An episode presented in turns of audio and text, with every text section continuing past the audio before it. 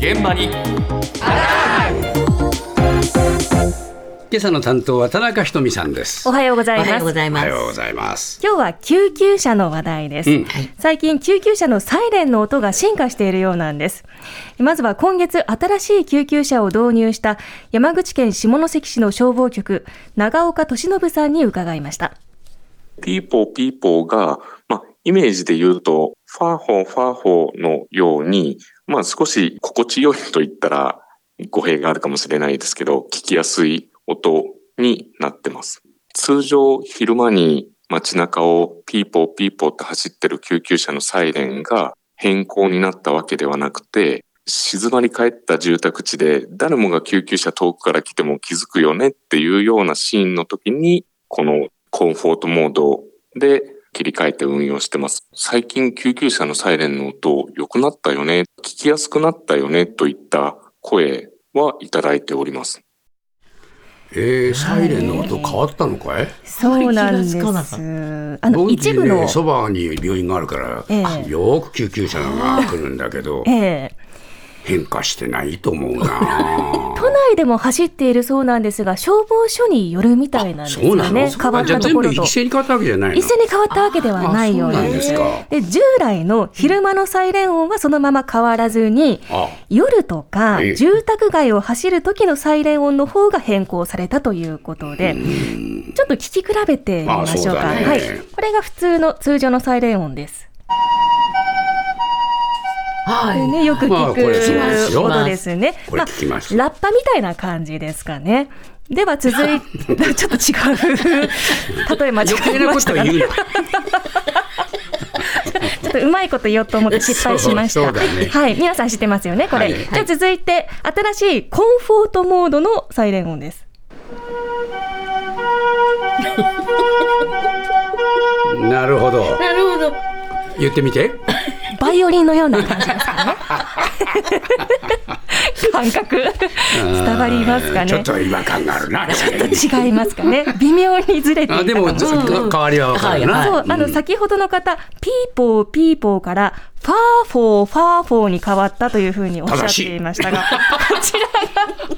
やっぱり現場の方なので、うん。よく音聞き分けられてい。ると思うんですが、まあ、柔らかいソフトな音色になっています。ですですので、昼間の混んでいる道は通常モードを流して、静かな住宅街や夜などはコンフォートモードに切り替えて運行しているということなんです。でちょっと特殊な音だったんですが、えこれ、どれぐらい広がっているのか、そしてどうしてソフトに聞こえるのか、こちらのサイレンを開発したトヨタカスタマイジングデベロップメントの大野翼さんに伺いました。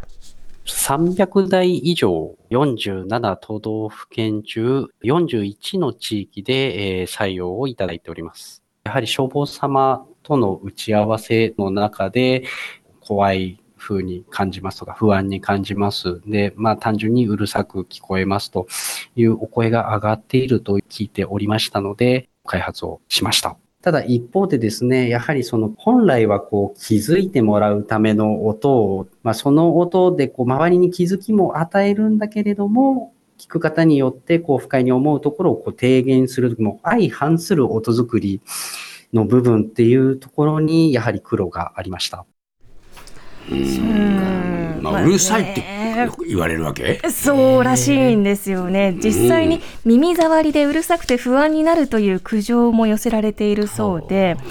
先ほどの下関の消防にもコロナ以降そういった市民の声が増えたそうです。ああそうですか。はい。えただ、あの緊急時はサイレンなしで走ることはできないですし、そうですよねえー音量も下げることができないそうなんですね。ええ決まってるんでしょこれ？あ法律で決まっているそうなんですえ。もともとサイレンのボリュームや周波数は道路交通法で決まっていて、え前方20メートルの位置で90デシベル以上、120デシベル以下で鳴らしてくださいということと、あとピーポーの P の音は 960Hz、ポーの音は 770Hz の周波数で鳴らしなさいということも法律で決まっているそうなので、ええ。今回そのベースとなる基本の音はそのままで、ええ。少し低い音を重ねて不快感を和らげているということでした。この法律の通りにはなってるわけ？抵触しない範囲で音を変更しているということなんですよね。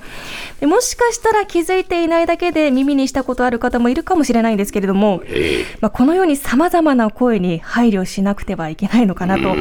思った一方で、あえて真逆の非常に不快な音を開発しているメーカーもありました。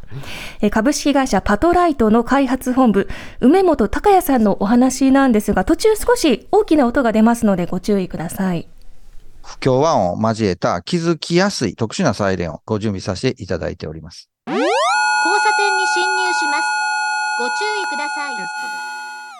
交差点とか、あの、渋滞の時に、ギュイーンという音 で、意思表示、避けるのを協力してください。ピーポーとかうって、あの、まあ、どっかから近づいてくるなちょっと大きくなってくるなってなるんですけども、自分の近くまで来てるってなかなかわかりにくいんですよね。車の遮音性が上がってる状況の中で、パッと交差点付近で、このギュイーンが入った時に、あれ、もしかして自分の近くっていうのを気づいていただく。やっぱ命を救うという目線では、一秒でも早くという目線では重要だと思います。反面、ね、どうしても騒音問題という、なんかちょっと矛盾してる視点といいますかね。まあ、なかなか 悩ましいです、ここは。はい。